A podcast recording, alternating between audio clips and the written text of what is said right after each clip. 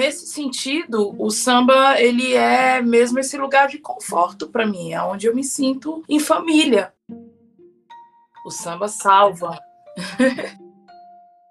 eu gosto de dizer assim que o rap é minha paixão e o samba é a minha história, né?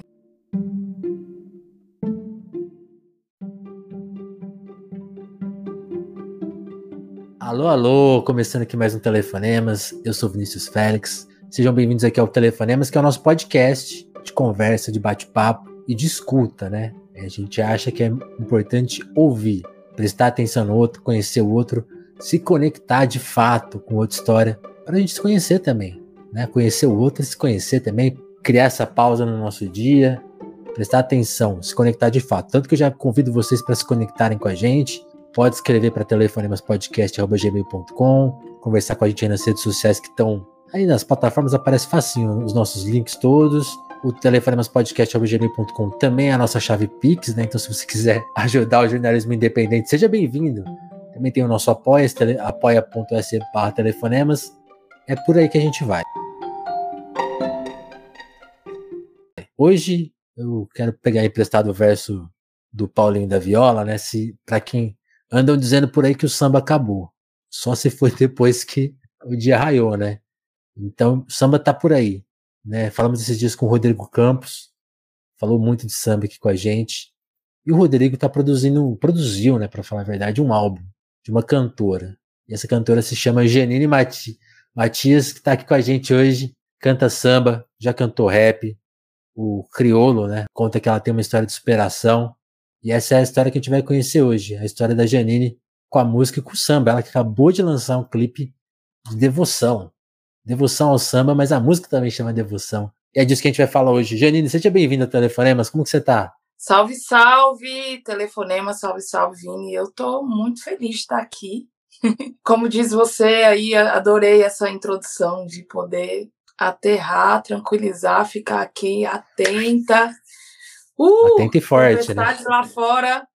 Beijo para vocês. Tchau, pode sair. Essa, essa cápsula de tranquilidade, né? É isso aí. Arrasou.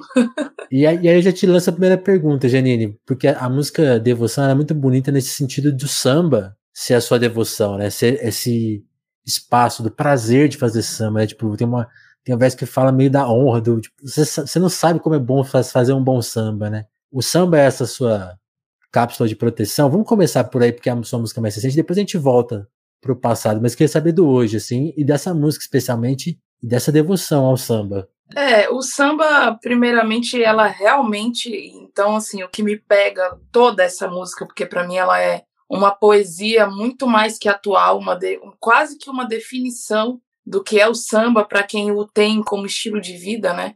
Embora a gente até brinque que é, muitos cantam samba e poucos são sambistas, a gente tem essa consciência, uhum. mas quando ele diz que é a minha herança ancestral, para mim é isso, né? Eu canto samba porque meu pai é sambista, meu tio foi cidadão samba de Brasília por mais de 10 anos seguidos, eles eram irmãos gêmeos, né? E aí, assim, é, eu não tenho como desvencilhar disso que está no meu sangue, né? Que é, e eu gosto até de dizer que o, o, Samba da Nega, que é o projeto que a gente tem, que eu tenho, né, que idealizei com um grande amigo que é o Lucas Cabanhas, jornalista também, viu, Vini? Me abraçou. E então, assim, eu acredito piamente nesse lugar, sabe? Então, quando você diz, pô, Jean, ele, ele, é, é ele é um lugar de conforto para mim, de alegria. Muitas e muitas vezes que eu penso, putz, o que, que vai ser, né, nesse mercado, nessa coisa louca do que é fazer música e ser artista no Brasil. Aí, uhum. meu, quando chega na roda, quando chega lá no dia, aquela alegria das pessoas, sentir, saber que o que a gente está fazendo também é uma continuidade. Aí é isso. Aí, aí quem ouve devoção, é, quem ouve devoção tem a certeza da, da, da resposta de Paulinho da Viola, de que realmente, né, somente quando clareia, quando a gente vai sentindo aquela energia, o samba, se depender de nós, não vai acabar. né? Para citar outra, né? É, e, e, esse lugar, assim, eu acredito muito que é, é para mim é quase que um é quase que uma uma exaltação à liberdade, cantar samba E, e, e eu sempre falo assim, eu tive a oportunidade agora, até pelo devoção e tal, de da gente fazer uma circulação no interior do Paraná. E aí tinha de, de contrapartida a gente fez, né? Eu faço uma palestra sobre a MPB, a música preta brasileira. E em alguns espaços que eu perguntei se as pessoas sabiam se o samba já tinha sido proibido, as pessoas não sabiam. Então, quer dizer, a gente está falando samba de um gênero. Cadeia, né? Então a gente está falando de um gênero que ele é resistência, né? Que ele é diversão, que ele é superação, mas ele é acima de tudo resistência até hoje. Até hoje. Não é por acaso que ele é tão combatido e embranquecido, né? Quando ele é, vai para a camada mais pop. Mas, mas é, o samba já salvou sua vida, Janine? O samba salva. Salva? Em que samba sentido? salva a minha vida. Eu gosto de dizer assim, que o rap é minha paixão e o samba é a minha história, né? E aí é essa oportunidade de contar a minha história, porque quando a gente olha também para a própria Dona, Dona Ivone Lara, né, que nos, nos permite ser quem somos hoje, é, mulheres à frente, mas eu já não perpasso né, por esse lugar de não poder assinar, por exemplo, uma composição. Pelo contrário, né? Tenho aí é, é, a, o direito de escolher, inclusive, se eu vou ser intérprete ou se eu vou cantar o que eu componho e tal. Mas nesse sentido, o samba ele é mesmo esse lugar de conforto para mim, é onde eu me sinto em família. Eu acho que essa é, a, a, é o melhor resumo também para o que eu faço e porque eu acredito no samba. Eu posso e hoje realmente eu estou vivenciando isso, né? Eu moro em Curitiba, eu sou brasiliense radicada em Curitiba, mas né, já, já fui para Salvador, semana passada estava aí no Samba do Sol em São Paulo, é, em Brasília. Janeiro então, do assim, Brasil. É, exatamente. E, e aonde eu chego, as rodas que eu chego, eu me sinto acolhida, cara. E eu acho que isso é uma coisa muito do samba, sabe? Dessa linguagem, desse. Vou lá no Dó maior, o que que vem? Vem alegria. Vamos fazer. isso, isso é uma coisa que eu acho mágica do samba. Assim, tipo assim, Dó maior, os caras sabem tocar tudo. Sai, sai todas as músicas, é impressionante. É muito engraçado. Esses dias eu estava com um amigo que aí eu. Haja habilidade. Ai, falei lá o nome, ele, meu nome eu não sei. Pediu o tom, ele, ah, tá. Vai. Como é possível? Isso. É incrível. Ô, ô, Janine, você falou uma coisa importante que é sua família veio do samba, né? De Brasília. Qual que, é, qual que é a história do seu pai, do seu avô? Você mencionou eles, assim, eles. Porque aí eu, eu sempre fico pensando nisso, né? Da, quando a gente data Brasília, quando que eles nasceram lá, eles se mudaram para lá, e eles sempre foram artistas. Conta um pouco da vida deles para de quebra, de quebra, né? Contar a sua. É, os, os meus pais, né? Parte materna é baiana, ali, na verdade, do, do, do interior da Bahia, de Itabuna e Itaberaba, e meu pai, né, a parte paterna, carioca, Realengo, Campo Grande. E então, na verdade, foi muito isso. Eles foram para a construção de Brasília especificamente. A família do meu pai, é, os meus avós foram para a construção. Meu avô era bombeiro e aí foram para essa construção, tanto que meu pai faz parte mesmo dessa prerrogativa do samba, da, da roda de mesa em Brasília. Tem jornais com meu pai, assim, na capa, com é, o Aruque, né, que hoje também é um lugar emblemático, assim, do samba, meu pai, né, meu tio, como falei para vocês, fizeram parte também ali em Sobradinho, minhas tias, e aí se encontraram, né, meu pai e minha mãe, dessa mistura aqui que sou eu e meu irmão. E é, eu, eu acho muito bonito, na verdade, né? Um morava na quadra de baixo e outro morava na quadra de cima. E acabaram se encontrando ali, e, e, eu acho mágico isso, né? Porque também, através dessa, dessa mudança ali, tem uma quadra inteira que eles, literalmente, quando é carnaval, toda essa coisa, a galera vivencia o samba assim de uma forma. Eu brinco até, sabe, Vini, que se eu soubesse a dimensão do que eu estava vivendo ali, porque cara, eram dias e dias de festas, de tipo, tocando pandeiro, fazendo um monte de coisas. E, e eu falo, cara, essa vivência, mas era algo tão natural para mim, né? Tanto que foi depois que eu vim para Curitiba que eu senti bastante isso e e senti como um chamado até de, de me posicionar, de, de, não deixar essa ancestralidade. De voltar, né? Sim. É, é. Pô, isso é muito louco, né? Porque eles sendo filhos de Brasília em alguma medida, eles tiveram que inventar a cidade, né? E aí levar o samba para lá é uma invenção, né? Isso que você falou, tipo, de fazer o carnaval na rua é, é muito forte, né? É muito forte. E, e eles viviam, conseguiram viver de arte ou eles trabalhavam? Como que era? É, não, o meu pai, na verdade, ele nunca quis, assim, e, e, é bem engraçado quando a gente relembra e fala de oportunidades que ele teve de entrar no grupo Raça, de puxar, né, samba enredo na Beija-Flor e tal, e, e, e, e aí eu, é onde eu acho que a minha responsa aumenta, e a do meu irmão também, porque aí nós somos a geração que, que assume isso e que vive, né, do ofício artístico, é, particularmente, eu vou para seis anos agora, vivendo o ofício de cantora. E, embora a gente reconheça, mas meu pai, ele nunca teve é, é, essa gana, vamos assim dizer. Até porque acho que a gente não tem que maquiar, né? Eu sou uma pessoa muito sincera, assim, com o meu público. Tento sempre estar conversando com eles, dialogando. E, e, e é muito engraçado porque a música também ela nos leva às vezes para grandes palcos, né? Às vezes você tá assim em realizações de, sei lá, cantar para três, quatro, cinco mil pessoas. E às vezes está cantando para quatro, para dez num bar, fazendo uma roda ali. E isso, na minha opinião, não diminui o poder, né? Pelo contrário, porque você tem essa dança de estar mais perto das pessoas. Mas ser artista ainda é algo que as pessoas vendem como intocável, ou como, ai, não passa, não tem necessidade de nada. E, e não é, né? A gente é um trabalho também, é um ofício. Então, isso é algo que eu sou muito transparente com o meu público, com as pessoas que trabalham comigo. Falo, tô aí, tô à procura, pode chegar o empresário ou a empresária de milhões, a gente está pronto para entregar o que for preciso. Mas eu acredito que esse pé no chão, ele é muito necessário justamente para não para não trazer, né, esse olhar e aí as pessoas ficarem, ah, não vou viver de música porque se isso, isso não aconteceu. Não, espera aí, também não vai acontecer se você não quiser. Né? Isso é, então isso é eu muito lembro que meu pai falava muito isso, ah, eu nunca liguei, não sei o quê. Ah, não, isso que ele falava, vai pagar meu salário do mês que eu trabalhava lá nos Correios? Não. Ah, então não quero. A negociação dele era assim. Seu pai, seu pai trabalhava nos Correios? Que legal.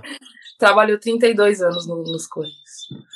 A melhor empresa do Brasil, hein? Defenda os Correios sempre. Pois é, ele, ele é desses. É, tamo junto. Eu também defendo, ó. Sou uma negona. Ó. ô, ô, ô, Janine, e aí falando mais de você, você falou que tá radicada em Curitiba. É, essa, essa mudança se deu quando? Onde que você passou a sua infância barra adolescência? Foi em Brasília ou Curitiba? Brasília. Passei minha infância e adolescência em Brasília. Eu vim para Curitiba, eu já estava com 28 anos. Ah, já estava adulta. É. Vou, vou, vou para 10 aninhos aqui. e, e, e, como que foi crescer, crescer em Brasília, ser, ser criança? Quando você era criança e adolescente, lá, onde que você estudava? O que, que você sonhava? Ter aquela cidade tão central, né? Tipo, perto do poder, ali vendo as coisas. Imagino que você deve ter visto manifestação e presidente, não sei. E, que, que você sonhava da vida naquele momento em Brasília? E com esse histórico do pai perto do samba, mas, pô, se não pagar mais que o correio, eu não vou. Como que era a sua infância barra adolescência? O que, que você imaginava da, da vida? Eu, eu, na verdade, eu tive uma adolescência, uma infância muito feliz, muito alegre. E eu não morei no centro, em Brasília, de fato, né? Eu morava na QNL, que é a Chaparral, que é a divisa da Ceilândia com Taguatinga Norte. Então, eu sou, na verdade, meu berço é periférico, né? E Sobradinho, que hoje, lógico, as cidades satélites já ascenderam, já tem outro lugar, mas né, há 38 anos atrás era mesmo aquela coisa é, é, bem humilde, né? Então, e a isso também eu devo conhecer o rap. Então, assim, dentro de casa, o que eu ouvia era o samba, meu pai, minha mãe ouvia muito MPB, Gal, Betânia, muitas das coisas também que eu ouvia internacionalmente, é, por causa da minha mãe, tinha essa dualidade, assim, nas esquinas estava rolando rap ali, Racionais, DMN, muita coisa, assim. E a minha infância, ela foi alegre, ela foi uma infância onde eu vivia muito na rua, aquela coisa de que caía a chuva, a gente ia a cambada pra, pra, pra enxurrada. Também quando os pais chamavam e comia a porrada, era todo mundo que apanhava. Pô, até as meninas, vixi. Até as meninas, quando ia brincar também. Mas olha que a gente era. Eu Atentado. mesma falo, cara. Se fosse um pouco nesse olhar desse desses dogmas de sociedade, eu deveria ser o menino, porque eu era aquela que soltava pipa, que, que tava lá levando bolada com a galera, tipo, muito isso, assim. Deixa, deixava é, você jogar no, no, time? Ah, deixava, né? Deixava. porque a gente era. É isso, eu, eu, realmente sou essa coisa criada na rua, né? Eu, eu realmente tive Demais. essa criação, assim. Até porque era um pouco isso. Os pais estavam trabalhando, uma família meio que olhava os filhos dos outros ali e a gente tinha a tarde inteira para estar tá um pouco. É, é, tinha, tinha um pouco dessa liberdade de você estar tá ali e todo mundo tá meio que de olho, sabe? Então, tinha o horário que a gente entrava para almoçar, mas depois já podia sair de novo. Muito bom. Muito rua. Quem, quem, quem não pegou? Eu, por exemplo, não consegui. Quando, quando eu era de idade para ir pra rua, já era uhum. perigoso, uhum. né? Assim, esses oito anos de diferença entre a gente, mais ou menos, já causa um estrago, assim.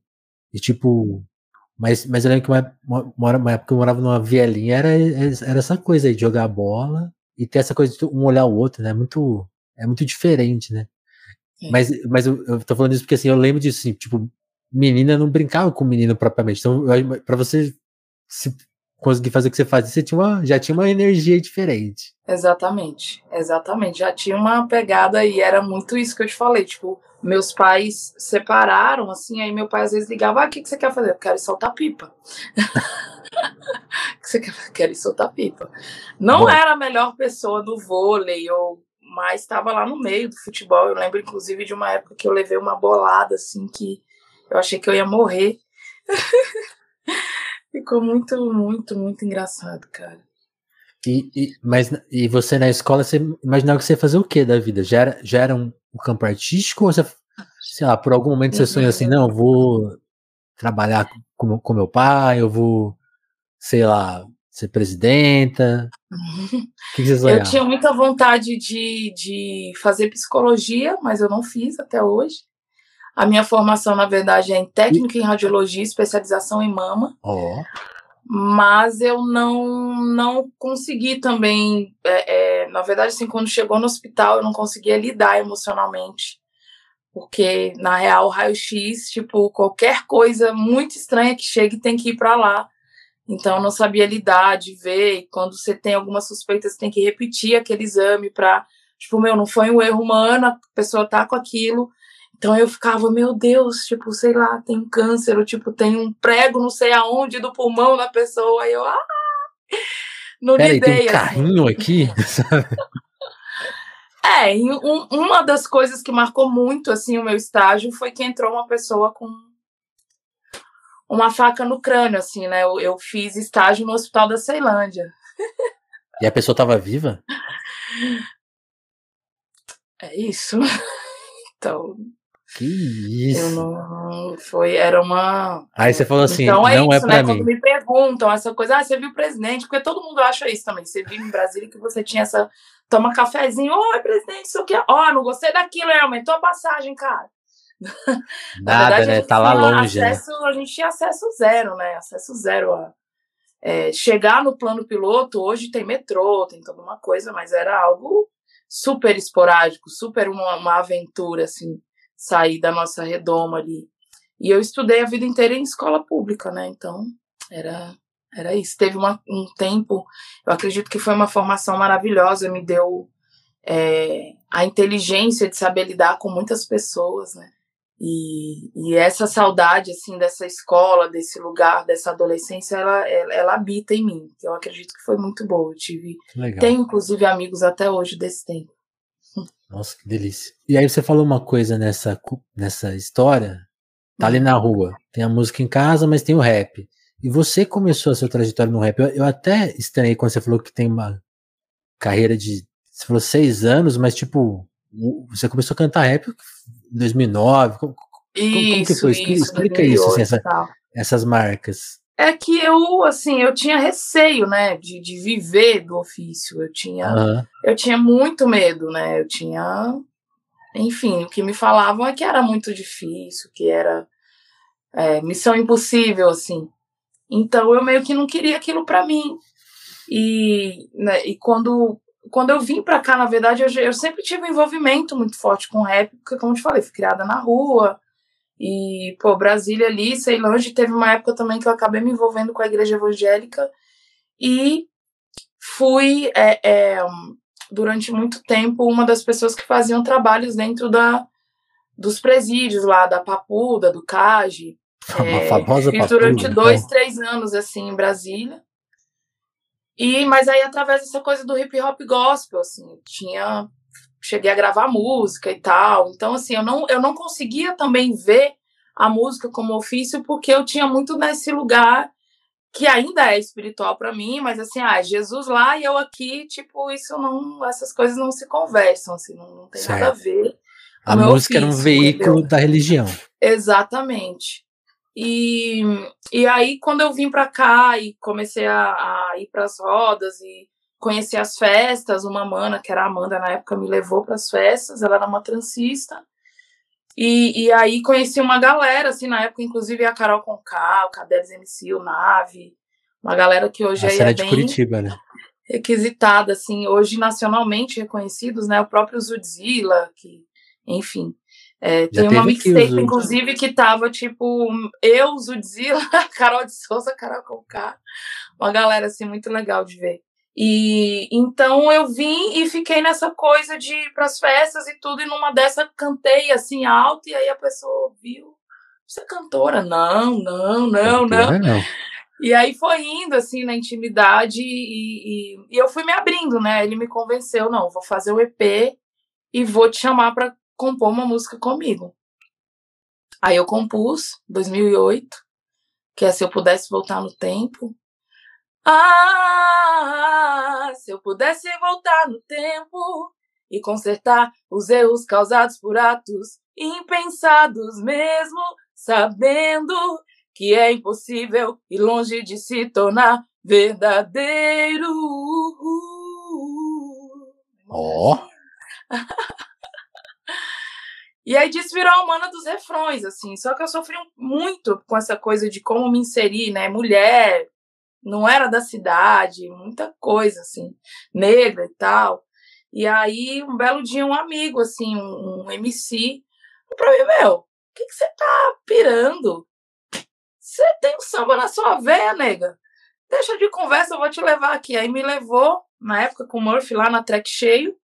E aí eles me deram um monte de beat. E nesses beats já tinha umas coisas brasileiras e tal. Eu levei acho que um, dois anos para conseguir para conseguir amarrar, vamos assim dizer, tudo, Sim. né? Mas eu já vim com essa roupagem, tanto que no EP tem uma música que é, é, Eu Quero Mergulhar, que ela é, eu compus, a primeira música que eu compus com beat, mas eu falei, pô, ela dá para ser uma bossa nova. Então ela tem ali as, as sete músicas e tem essa Eu Quero Mergulhar, faixa bônus, voz e violão, que os meninos já viram, assim, eu já tinha essa coisa do samba com rap muito natural, assim.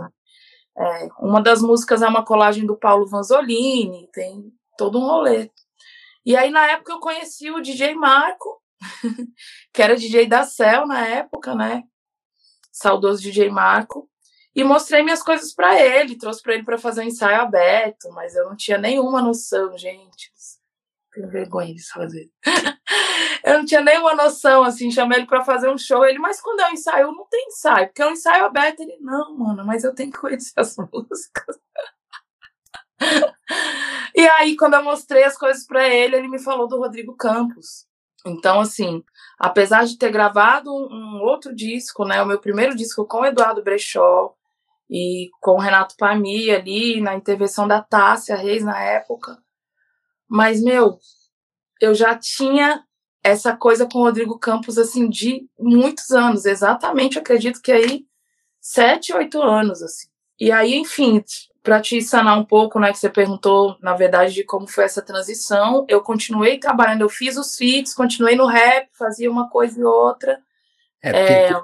Porque você fez uma ponte aí longa, né? Tipo assim, é longa, rap, mas é que eu tentei cortar. Você abriu o show para Elza Soares, fez muita coisa com rap, né? É verdade, é verdade. É que, é, é, que aí é isso, né? Tipo, digamos assim que o bichinho me mordeu, eu vi que eu podia, reconheci é essa voz, e aí eu comecei a buscar caminhos. É, o espetáculo da Elza Soares, especificamente, né? Eu gravei em 2008 com o Murphy, é, esses refrões foram pegando, e aí gravei em São Paulo com o Tuxê, fui fazendo refrões para várias pessoas do cabeça e tal.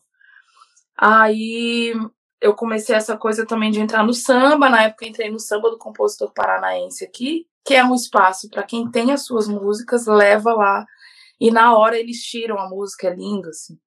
E aí tava tendo um concurso, nele eu conheci o Léo Fé e o Nego Xande, que são os donos dessa música, né? Junto com o Rodrigo Paulo. Né?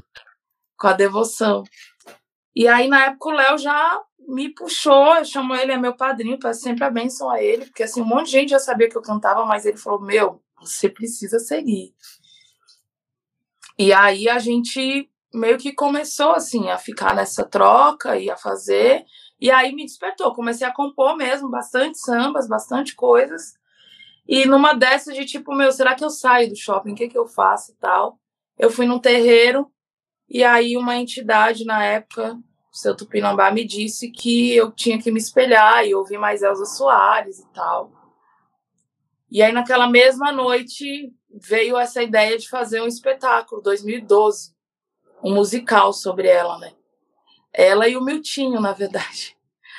É, a gente acabou pegando essa vertente, né? Que também isso é algo que a trajetória da Elsa fez com que ela transcendesse, mas ela, na verdade, também a veia do samba, a discografia dela relacionada ao ela samba é enorme. no samba, é. Exatamente.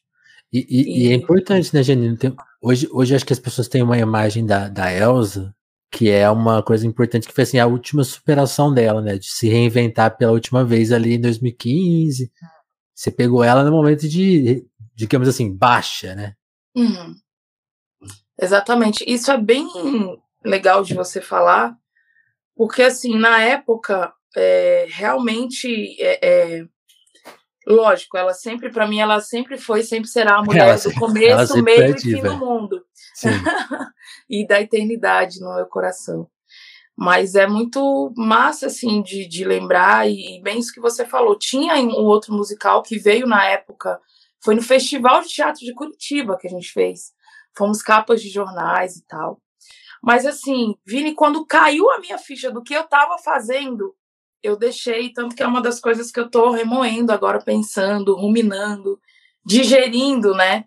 É, para voltar a fazer. Mas a nossa intenção era mesmo uma, contar a história dela nesse lugar dessa maior simplicidade, dessa discografia também, onde é, é, literalmente a voz dela foi trazendo ela para esses outros lugares, né? Para essa conquista. E, e, e, foi bonito, através disso, que não foi nada, tipo assim, não houve um planejamento de carreira, mas foi isso que me deu um, um super destaque, assim, nacionalmente. Depois conheci ela, depois é, houve a oportunidade, né? O, o SESI, na época, trouxe ela para Curitiba e eu fiz esse espetáculo em, em homenagem a ela antes do show Deixa a Nega Gingar. Então ficou uma coisa muito incrível, assim, que a gente contou a história dela e depois ela, né, a pessoa ali. Apareceu ali. É, na época houve-se uma. Você lembra uma... que ela te falou, assim? Ela te falou alguma coisa marcante? Sim. Conta desse é... encontro, por favor. Quando eu cheguei perto dela, obviamente, né? Para mim ela sempre foi uma entidade, então eu fiquei muito emocionada. E respirei fundo e perguntei se eu podia contar um segredo para ela. E ela disse que sim. E aí eu contei para ela o porquê que eu estava fazendo aquele musical, que eu tinha sido é, que eu tinha sido encorajada, né, por uma entidade espiritual. E aí falei para ela que eu tinha muito medo, que mas que, né, estar ali com ela me, me fortalecia. E aí ela me disse, pegou na minha mão e me disse para eu nunca desistir de ser cantora, de ser uma voz, e que essa mesma entidade tinha ajudado ela a ir para fora do Brasil, na época, assim, na primeira vez que ela foi para fora do país. E, e, enfim, isso me marcou muito. Depois ainda tentei gravar com ela, acabou não acontecendo, que ela foi bem na época que ela entrou na Deck Discos, agora bem nessa ascensão. E aí eu dedico, né, na, na no disco Dendê, a música Na Consolação, é, eu dedico para Elza Soares. Tem um verso específico para ela. E eu acho que o mais bonito para mim dessa história é que dentro dessa minha busca, né, pela minha próprio, pelo reconhecimento da minha própria voz, eu acabei construindo coisas, né, e, e trazendo à frente é, pessoas como a Elsa, né, pro, pro, pro, pro meu coração e para minha própria trajetória, assim. E que aí depois, e olha aí como é uma coisa que para mim é muito espiritual, assim. Aí depois o Rodrigo Campos assina, né? O disco, faz shows com ela. Aí eu falei, cara. Fez a. Foi ver um show e aí ele tava lá e tudo. Eu falei, meu, não tem como, a gente tem que conseguir fazer esse disco. Porque não, todos os caminhos me levam a você. né? Tipo assim, você, você trabalhou com a minha amiga, né? Então tem que. é, e, e, e, mais nesse lugar mesmo de, de, de trajetória, de referência e, e linguagem, né? Porque para mim o, o, o Rodrigo Campos ele tem essa capacidade, né, de, de passear nas nas linguagens né, da música, e isso muito me interessa, porque é, eu reconheço o samba, né? E, e, eu escutava muito isso. Nossa, canta rap, mas tem que cantar samba. Nossa, canta samba, mas tem que cantar, não, porque no rap.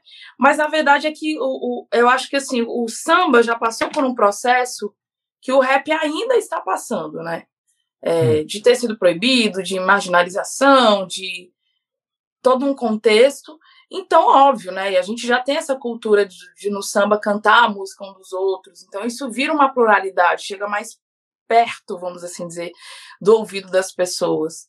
E eu acho que o rap ele ainda está, é, apesar de ser né, um, a música mais usada para publicidade, para uma parte de coisas no mundo, assim, mas falando do nosso país, assim, eu acho que ainda é um, um, movimento que ele que ele tem algumas amarras, né? Ele é novinho, né? Novinho. É, advindas, advindas mesmo até mesmo da questão do racismo, da, da, da de toda essa coisa que infelizmente é que se a gente fizer, emana, né? Se a gente fizer a conta, lógico que não vai, não é, não é preciso isso, mas tipo assim, o samba deve ter mais ou menos o dobro da idade do hip hop, né? Então, hum. já é tipo é, é uma pessoa que já sabe um pouquinho mais da vida, né? Já hum. já passou por umas. Exato, também, também é uma analogia importante. É, mas enfim, o que eu, o que eu luto muito é para que as pessoas entendam que essas nuances elas realmente estão na minha veia. Eu não tenho nenhuma enfim, nenhuma dúvida ou nenhuma. Elas não são caixinhas na sua vida, né? Tipo, ah, agora eu faço samba, agora eu sou rapper, agora. É, é, é, mercadologicamente falando, a gente precisa, né? Até, pô, o Emicida veio falando aí do amarelo, né? E aí traz um pouco mais à frente, mas eu falava isso há muitos anos, assim.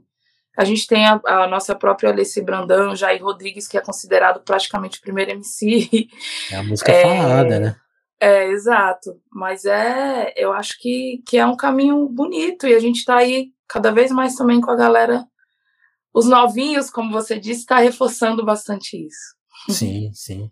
É, não, eu, eu acho que é, é um processo típico, né, da, da música periférica nesse contexto que a gente vive, né, de, de ter uma, um sistema de classe, né, terrível, e a, e a cultura, ela, ela passa por, esse, por sempre por essa, essas, por essa roda, né, então o samba, o samba lá nos anos 20 era perseguido, depois virou uma política de Estado, né, não, vamos, vamos o samba vai ser o veículo para você cantar o Brasil, o que, que é o Brasil? Hum. E o, o rap é a mesma coisa, né, música de marginal hoje vende produto de luxo, né? Então, Isso. o funk é a mesma coisa. A, a Dora Guerra, minha amiga jornalista, você fez uma matéria essa semana do funk tá tocando nas passarelas de moda. Tipo assim, uhum. uma música que não era aceitada há 10 anos, 20 anos atrás, né? Tipo, intolerada por quem tinha dinheiro, né? Então, é assim que é, as coisas acontecem, né? E, e, é, eu gosto, agora... eu gosto Vini, de, de falar, na verdade, que eu canto a música preta brasileira, né? Esse termo que foi levantado pela Sandra de Sá, ele me encaixa é uma linha muito, só, né? É, e é, são as nossas vertentes, né? Total. Total. E, e Janine, tipo, você falou do, do Rodrigo, agora acho que a gente pode falar mais dele, assim, pra gente chegar no disco, né? Sim. Então, tipo assim. Ah, só, só uma coisa. O DJ Marco que você citou é o, é o DJ Marco do, da Discopédia, né? Exato. Ah, só pra eu, pra eu pensar no DJ Marco certo, né? Um abraço, E- Gemar. Grande DJ Marco. E, e foi, foi, o- foi o Marco que te colocou em contato com o Criolo, porque eu tava vendo esse vídeo pouco antes da gente entrar no, no ar, e é um vídeo bem bonito, né? Vocês estão cantando ali uma música que chama Me Fez Canção, e o Criolo faz uma saudação a você no começo que é bem emocionante. Ele fala, pô, a Janine que passou por tanta coisa. Você já contou um pouco dessa trajetória aqui, né?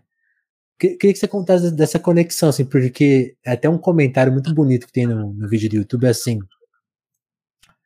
Eu acho que, acho que talvez seja alguma parente sua, talvez até Adélia Matias. Você Ah, sabe quem é? é minha prima. É a sua prima. A sua prima comentou aqui, ó. Gente, ele realmente entendeu a música. E é muito isso, assim, parece que o, o Criolo te leu, assim. Vocês chegaram a conversar mais, queria que você contasse desse momento, assim, especificamente. É, eu ia lançar o disco Dendê, né? Esse show, na verdade, foi um show de pré-lançamento. Eu gosto muito de fazer isso. É, e- Testar, E, né? aí, é, fazer um. Acho que não é nem testar, acho que é uma entrega para quem dá valor à presença, sabe? A gente tá com tudo muito no ar, assim, e esse olho nos olhos, essa. A presença, eu acho que ela tem que ser contemplada. E aí, é, eu já conheci o crioulo, na verdade, das festas, assim. Como eu te falo, que eu já sempre tive um envolvimento com rap, sempre tava muito no, no circuito, como fã mesmo. E quando eu gosto de alguém, eu sempre tô falando. Então tava um pouco mais perto. Não foi o DJ Marco que me aproximou do crioulo. Foi essa coisa mesmo de estar ali nas festas, nas coisas. Eu conhecia mais perto dele, na verdade, o Dandan, né? Sim. E aí, enfim, quando é, surgiu a oportunidade, né? Na verdade, uma grande produtora que é a Bina Zanetti fez essa proposta, falou: olha, eu quero propor um show seu com crioulo e tal. E aí, enfim, quando ele ficou sabendo que era eu, falou, pô, Janine, tipo assim, pô, que bom que ela tá se posicionando agora e vai cantar. Por favor, vamos lá. Então ele ele sabe assim, a gente teve algumas oportunidades de quando ele vinha para Curitiba fazer show nas, nas quebradas, nas coisas que a gente se via e conversava e sempre que tem show dele e eu posso, eu tô lá de chat mesmo para dar um abraço, para dar um cheiro, para para estar junto, porque para mim, sabe aquela pessoa que você não precisa estar 24 horas, mas você reconhece, é olho no olho, coração no É uma, coração. é uma amizade, né? Exato. E aí, quando a gente foi fazer esse show, o que, que ele fez? Ele ouviu todo o meu YouTube e ele achou essa música. Ele fala isso, né? Pô, tem o disco legal, tô lançando, mas eu achei essa música aqui, eu precisava cantar ela. É. E eu até brinco com ele, falo, meu, temos que gravar essa música, você desenterrou ela, né? e enfim, resenhas. Então, é isso, assim, foi um momento muito bonito que também me ajudou a, a continuar, a trazer para frente esse olhar e essa essa grandeza, né, essa imensidão que eu carrego em forma de música. Então, automaticamente, acho que estar ao lado dele de outras personalidades tão grandes quanto, acho que é natural, assim, do caminho.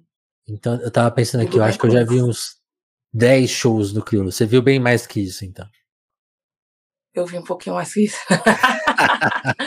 é, porque desde, pô, desde não há tempo, desde...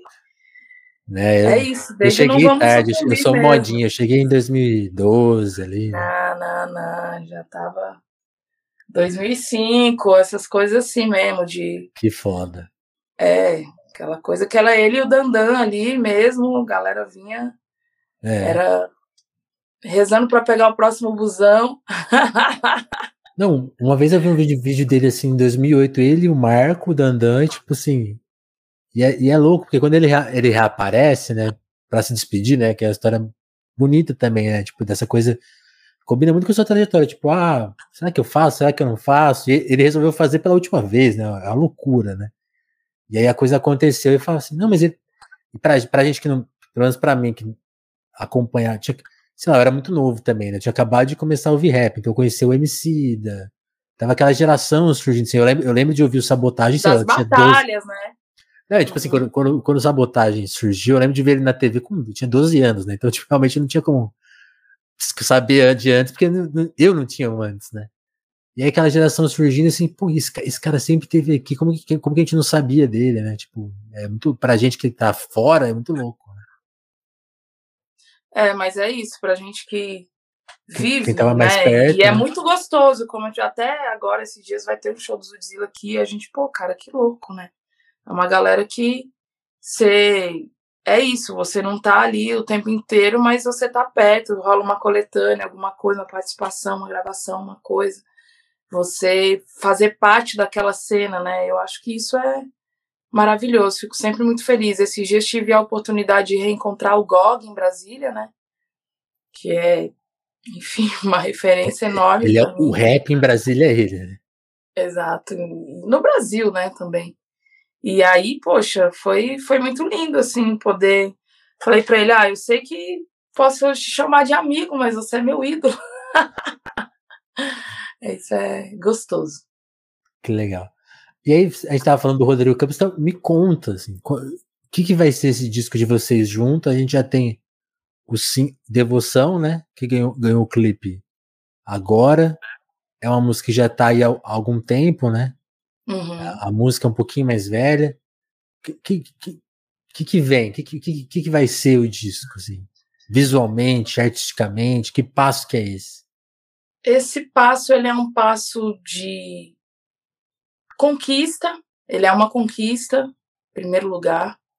E ele é ele é um disco feito com muito afeto, assim, com uma com uma roupagem também atual, porque a gente tem essa coisa da ancestralidade, mas o próprio Rodrigo ele traz umas coisas mais é... eu não posso dizer que é eletrônica, mas é uma linguagem mesmo que ela ela ela fica soando assim, até essa mesmo o 4x4 ou até mesmo essa coisa do bumbo ali, repique de mão, que é uma coisa que ele manja muito, os próprios arranjos, né? Eu brinquei com ele que tem uma das músicas que eu brinco com ele que é, que o Felipe Cordeiro talvez poderia estar junto com a gente, porque ele traz uma e é um samba assim, e ao mesmo tempo uma gafieira. Então, o que eu posso dizer é que as pessoas vão amar. E dentro, na verdade, eu lancei dois singles, foi o Me Enfeita e o, o Devoção. E a Me Enfeita já tem essa coisa também, né? O Zé Negro ali, nessa coisa mais futurística, os teclados synths, mas que a gente pode também, ao meu ouvido, pelo menos, ver um pouco dessa coisa do jazz, sabe? Uhum. Então, eu tô muito orgulhosa, eu acho que eu até tô segurando demais, porque ele tem um, um significado enorme para mim. Não, é... quando, eu vi aqui que era 2021, eu até tomei um susto. Falei, ué, não foi lançado agora?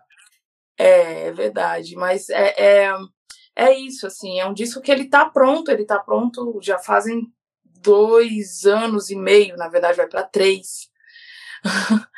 Mas eu, enfim, estou tá sentindo mesmo o melhor momento e, e nesse sentido eu, eu sou eu não tenho pressa, eu me sinto um espírito velho, sabe?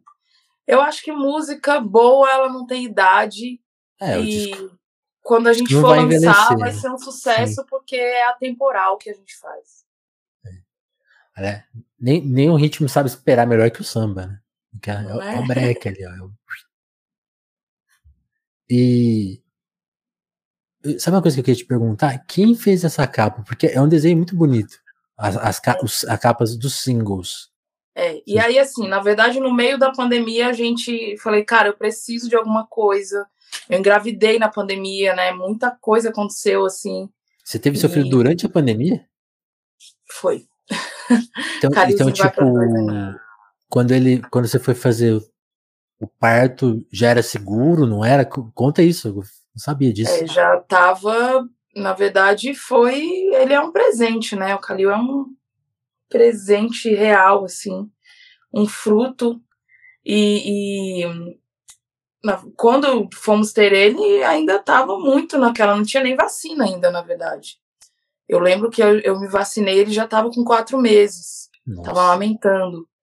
E foi uma coisa louca, assim. Mas aí, como o disco já estava pronto e eu estava naquela ânsia, muitas coisas acontecendo. E aí, quem me deu esse, esse, toda essa identidade visual foi um, uma agência, né, de São Paulo, que é o Coletivo. Na época, é, é o Coletivo Designer. E o Marcelo Roncati é a pessoa da Vanessa, assim, eles já tinham feito a capa do meu primeiro disco, Dendê, e aí o Marcelo falou, cara, nunca mais eu te deixar, se você quiser, vou fazer as capas do seu disco para sempre. Falei, fechou.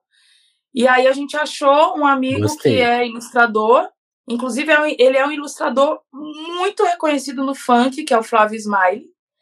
É muito massa isso, e aí Flávio, a gente passou a Flávio foto Smile. ele. Isso. Depois eu te passar, ele é maravilhoso. Aqui. Isso. E ah, já achei. Ele faz muita galera do funk e tal. Acabou de fazer, na verdade, também ali. É, teve o. Tem um documentário, né, da Netflix do Racionais, ele quem faz também, aqueles desenhos dele. E aí eu falei, irmão, estamos com uma questão aqui, que o Marcelo quer usar essa foto como base de todos os singles. A gente vai transformar ela, vai precisar que você mude algumas coisas, mas ela vai ser sempre esse rosto, né? pensando também nessa coisa de, é, de como enaltecer o Black Power, de como a gente fazer com que essa estética também seja um ato político, né, ainda agora tão necessário de ser dito. Então, na verdade, é uma é a foto da Letícia Futata e do Luciano, que foi né, é, é, pintada, desenhada pelo Flávio Smiley e feita Nossa. essa arte incrível também do Marcelo Roncati da equipe ali. É muito bonita a capa. Tipo, é lindo, né? eu, eu tô vendo os desenhos dele, ele é muito genial, mas essa capa é o, é o melhor trampo dele. Que isso? É. Absurdo. Muito lindo. Então, então o disco vai sair. Podemos ter fé. Vai sair, vai sair esperança. esse ano, gente. Vai sair esse ano. ô, ô Janine, tem uma coisa que você comentou ser mãe, né? Queria que você falasse um pouquinho dessa experiência, porque tinha uma pergunta antiga aqui no telefone. O telefone, mas ele tem perguntas que se repetem, depois elas somem, aí de repente elas vão. A única continuidade que tem. Às vezes as pessoas me perguntam, pô, eu tenho que ouvir todos? Eu falo, não, isso aqui não é podcast de.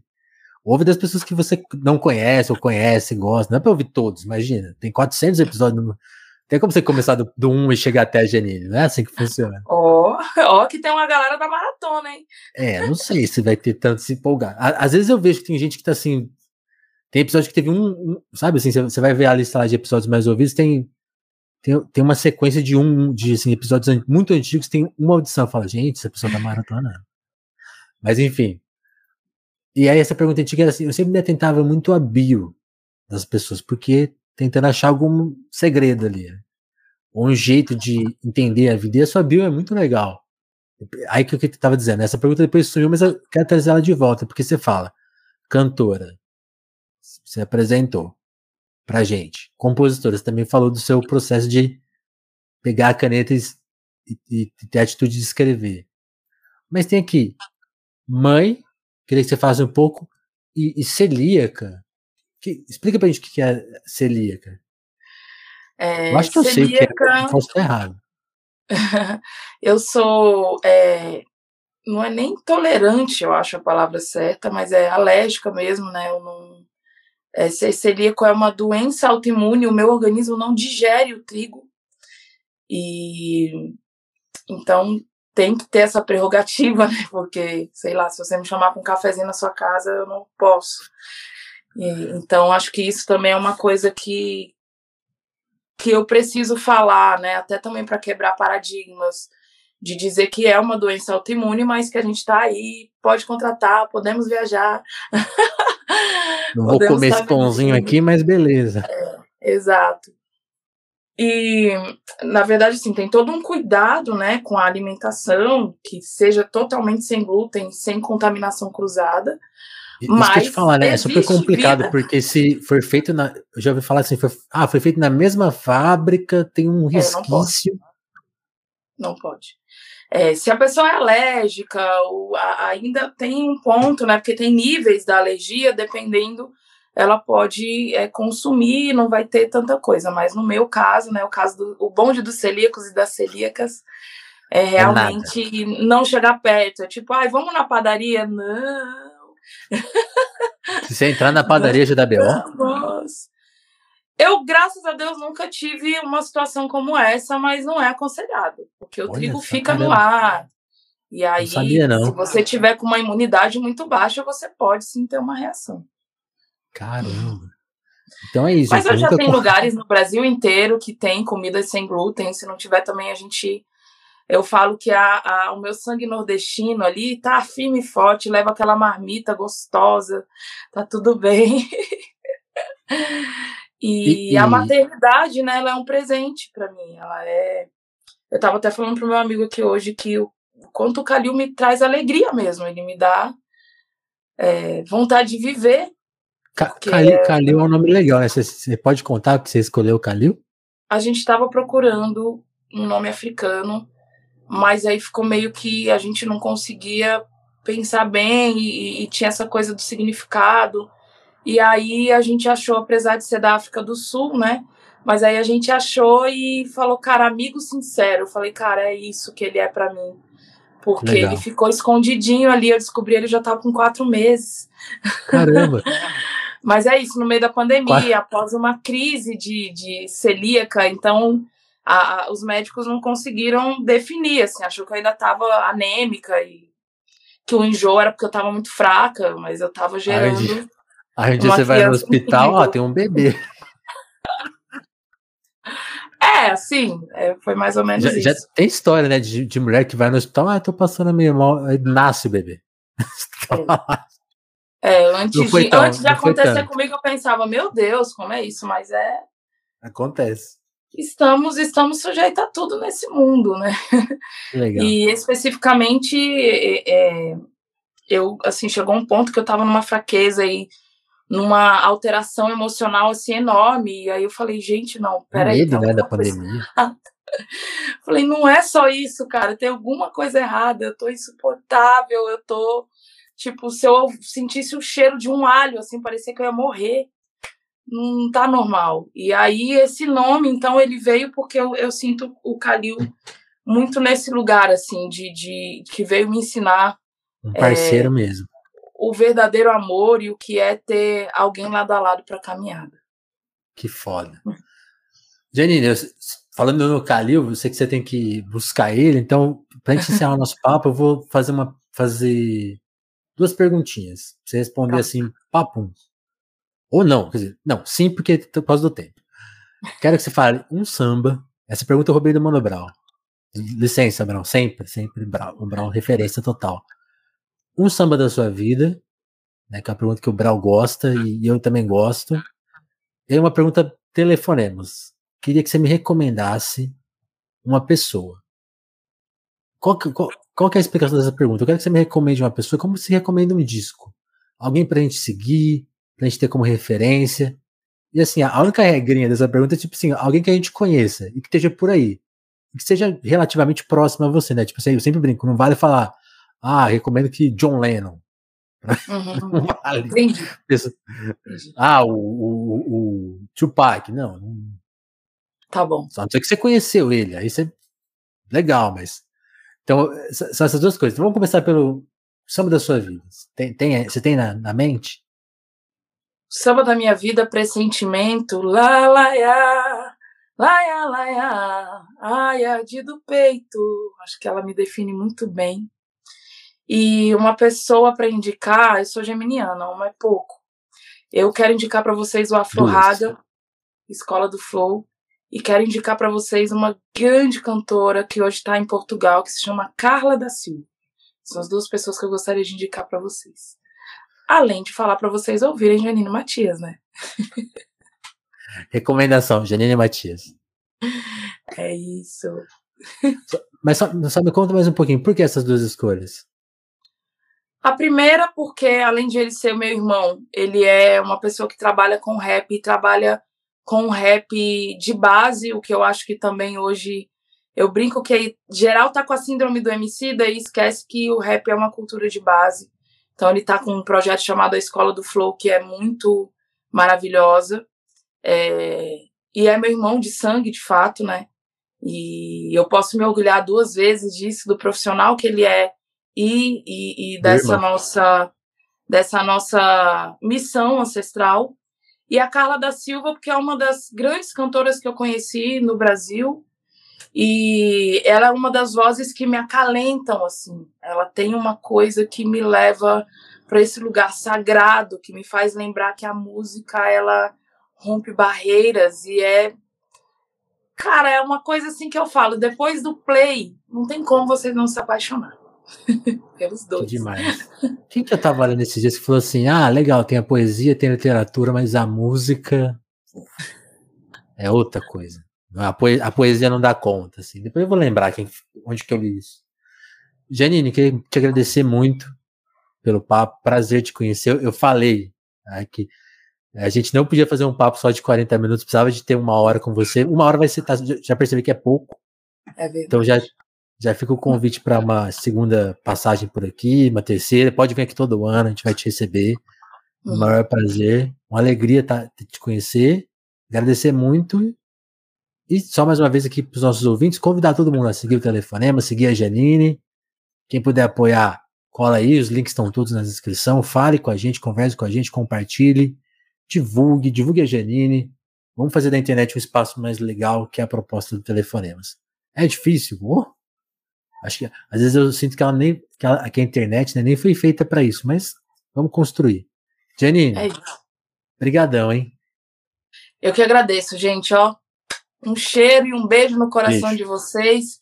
Faz aquele telefonema, liga a nós, Alô. se inscreva no canal, que nós estamos aqui sempre pertinho de vocês. Um abraço. Abraço e beijo.